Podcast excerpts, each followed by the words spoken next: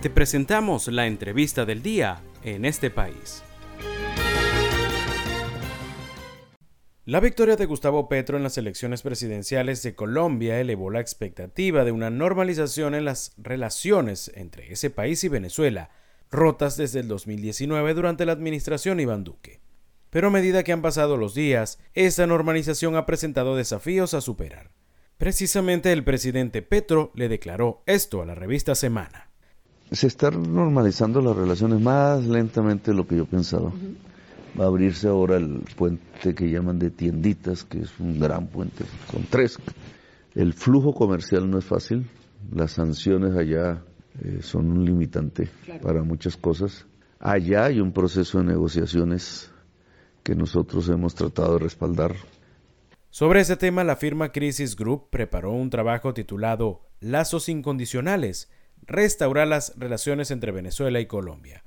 Hoy hemos traído a su investigador y redactor. Se trata de Mariano de Alba, abogado experto en Derecho Internacional y Diplomacia, asesor senior de Crisis Group. Mariano, saludos, bienvenido a los micrófonos de la Red Nacional de Radio Fe y Alegría. ¿En qué estatus está la relación entre Colombia y Venezuela luego del triunfo en la presidencia de Gustavo Petro? Hola, buenas tardes. Bueno, muchísimas gracias por la invitación. Sí, con respecto al estatus de la relación entre Colombia y Venezuela, es evidente que el gobierno colombiano, el gobierno de Gustavo Petro, eh, incluso pues eh, antes de asumir el poder, eh, decidió hacer una apuesta de, ir hacia un restablecimiento rápido de relaciones con, el gobierno de Nicolás Maduro. Esto incluso cuando se habló mucho pues en, en, diversos círculos en, Colombia de que lo más conveniente era pues un restablecimiento progresivo de relaciones. ¿no? Había cuenta que había sido una relación que, que prácticamente inexistente durante los tres años anteriores, casi cuatro años y de alguna forma es una relación bastante complicada, compleja, eh, pues no solamente son países vecinos con una extensa frontera, eh, pero de alguna forma hay muchos temas compartidos que, que son claves, ¿no? Y pudiésemos decir eh, el tema de la seguridad en la frontera, el tema migratorio. en Colombia se estima que hay más de 2.500.000 venezolanos.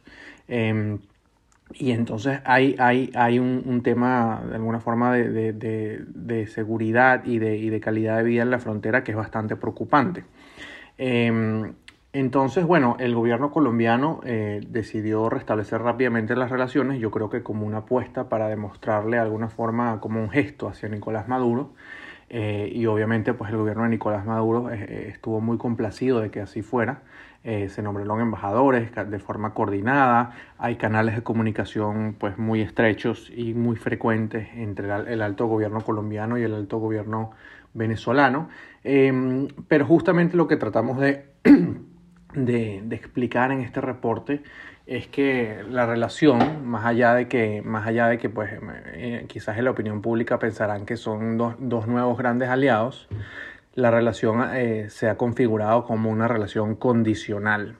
Eh, primero porque sigue habiendo desconfianzas del chavismo hacia, hacia Gustavo Petro, un Gustavo Petro que inclusive cuando, cuando Hugo Chávez era presidente de Venezuela se atrevió a criticar al chavismo, ¿no? y el propio Petro ha dicho que el chavismo es alérgico a la crítica, y entonces lo que estamos viendo ahora es el estatus actual es que efectivamente el gobierno de Petro le ofrece a Maduro un puente para reinsertarse internacionalmente, pero siempre y cuando el gobierno venezolano haga una serie de concesiones, ¿no? acabe con las mafias en la frontera, eh, reingrese al sistema interamericano de derechos humanos, eh, eh, permita facilidades comerciales para que la, la, industria colombiana pueda exportar hacia Venezuela, entre otras. Entonces es una relación que vamos a ver cómo, cómo se desarrolla en la práctica. Mariano, ¿de qué manera analiza que se tratará el tema seguridad cuando ya se ha denunciado que grupos irregulares operan en territorio venezolano con total impunidad? Efectivamente, el tema de seguridad, eh, como ya decíamos antes, es uno de los temas claves de la, relación.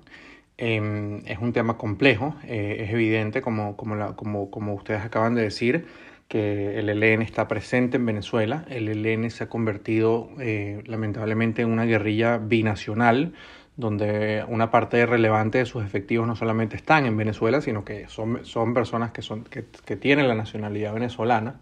Eh, y obviamente también sabemos, y hay que decirlo, que el, el ELN eh, en algunas eh, zonas de Venezuela, en diversos estados, sobre todo los estados fronterizos, los estados donde hay recursos naturales, ha venido operando algunas facciones del ELN con, con la anuencia, con, con, el consentimiento de las fuerzas de seguridad del Estado venezolano y pues, en consecuencia con, con, el consentimiento del gobierno venezolano.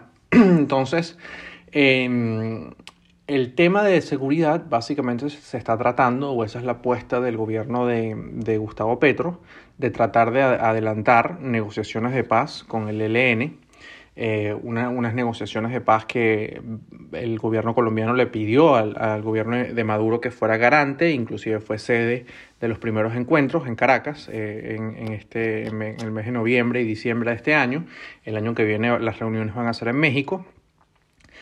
Y yo creo que de alguna forma la apuesta del gobierno colombiano es que esas negociaciones de paz progresen, esas negociaciones de paz eh, lleguen, pues, terminen en un acuerdo y el gobierno, el gobierno de Colombia espera que en la implementación de ese, de ese posible acuerdo, que eventualmente pues, tendrá que incluir desmovilización de esos grupos, eh, entrega de armas, etcétera, etcétera, el gobierno de Venezuela coopere. Ahora, sí hay que decir que es una gran incógnita eh, si el gobierno venezolano va a, realmente cooperar, si el gobierno venezolano realmente tiene interés en que esos grupos dejen de operar en Venezuela, porque hay toda una serie de, de manejo de, economías ilícitas alrededor de eso. y em, obviamente eso va a generar tensiones en la relación en la medida que el gobierno de Maduro pues no, no, no coopere. Pero creo que todavía es temprano para, para hacer esa determinación. Em, yo creo que el gobierno de Petro eh, espera que al involucrar a, Venezuela como uno de muchos países garantes, eso de alguna forma aumente las posibilidades de que, de que el gobierno de Maduro eh, termine ejerciendo las presiones y enviando los mensajes correctos para que, no solamente para que haya un acuerdo, sino para que se implemente. Y esa implementación necesariamente va a tener que involucrar a Venezuela, em, porque pues los grupos están en Venezuela. Entonces eh, es un tema bastante complejo que, todavía realmente no se sabe eh, si va a tener un final feliz. Estamos conversando con Mariano de Alba, abogado experto en Derecho Internacional y Diplomacia, asesor senior de Crisis Group.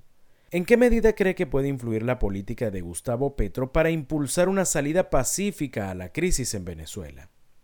Bueno, efectivamente el gobierno de Gustavo Petro eh, ha tratado de enviar algunos mensajes, eh, muchos de esos mensajes en coordinación con el gobierno de Estados Unidos. Washington, de alguna forma, a pesar de que Petro es un presidente de izquierda, eh, ha tratado de mostrarse muy cercano a Petro, ha tratado de pues de mantener la confianza y la relación, sobre todo teniendo en cuenta que Colombia es, obviamente el, aliado más importante de Estados Unidos en América Latina. Em, entonces, yo creo que esto se relaciona con la, primera pregunta en el sentido de que el gobierno de Petro eh, sí le gustaría ver una, una, salida negociada a la crisis en Venezuela, sí cree, por ejemplo, en la pertinencia de la, de la negociación en México. Eh, y ha tratado pues de, de alguna forma de, de enviar mensajes, de, de, inclusive pues a participar en algunos actos como fue el Foro de París en el mes de noviembre, eh, que ejerzan eh, pues cierta influencia, cierta, que, que, traten de, de, empujar un poco al gobierno de Maduro hacia esa ruta, ¿no? Em, y además creo que también es pertinente resaltar nuevamente en, en respuesta a esta pregunta, que, en el, que la política de Petro eh, hacia Venezuela eh, es muy parecida al final a la que tiene Estados Unidos, que es efectivamente aquí hay disposición a ayudar a Venezuela a reinsertarse. Eh, queremos ayudar a Venezuela, por ejemplo, a presionando a Estados Unidos para que retire las sanciones, pero eso necesariamente tiene que venir acompañado de, de, algunas, de algunos gestos, algunas concesiones eh, que demuestren que, que, Venezuela pues tiene voluntad de regresar al, al, orden democrático, ¿no? Y por eso en la rueda de prensa, eh, luego de la reunión en Caracas entre Petro y Maduro, Petro de alguna forma dispuso de mucho tiempo para hablar de, de, la democracia liberal, ¿no? Y eso, y eso era un mensaje en sí mismo. ahora, todavía está por verse si realmente eh, esa, esa, esa, estrategia de sí, vamos a ayudarlos, pero ustedes, pero el gobierno venezolano a cambio tiene que hacer ciertas concesiones, va a funcionar porque la realidad es que desde, desde agosto que asumió Petro hasta ahora, realmente ya empieza a haber frustración en el gobierno colombiano porque el gobierno colombiano esperaba que el gobierno de Maduro fuera mucho más rápido, por ejemplo, desmantelando las mafias de la frontera. El gobierno de, Colombia ya tenía la expectativa de que al cierre de este año Venezuela hubiese, el gobierno de Maduro hubiese anunciado su reingreso al sistema interamericano de derechos humanos. Y la realidad es que pues vamos a cerrar el año y, y el gobierno venezolano todavía no ha dado ninguna concesión importante. Entonces yo creo que la política de Petro para impulsar una salida negociada a Venezuela eh, existe, pero también es verdad, también hay que decir que es muy riesgoso dejar solamente en manos de Petro esa presión porque la relación entre Venezuela y Colombia es muy compleja. Le agradecemos a Mariano de Alba, abogado experto en Derecho Internacional y Diplomacia, asesor senior de Crisis Group, por su participación en nuestra entrevista de esta tarde. Nos habló sobre su trabajo titulado Lazos Incondicionales, restaurar las relaciones entre Venezuela y Colombia.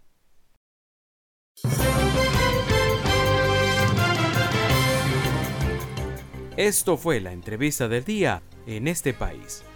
Para conocer más el programa, síguenos en nuestras cuentas en redes sociales. Estamos en Twitter e Instagram como arroba en este país radio y visita nuestra página web www.enestepais.info.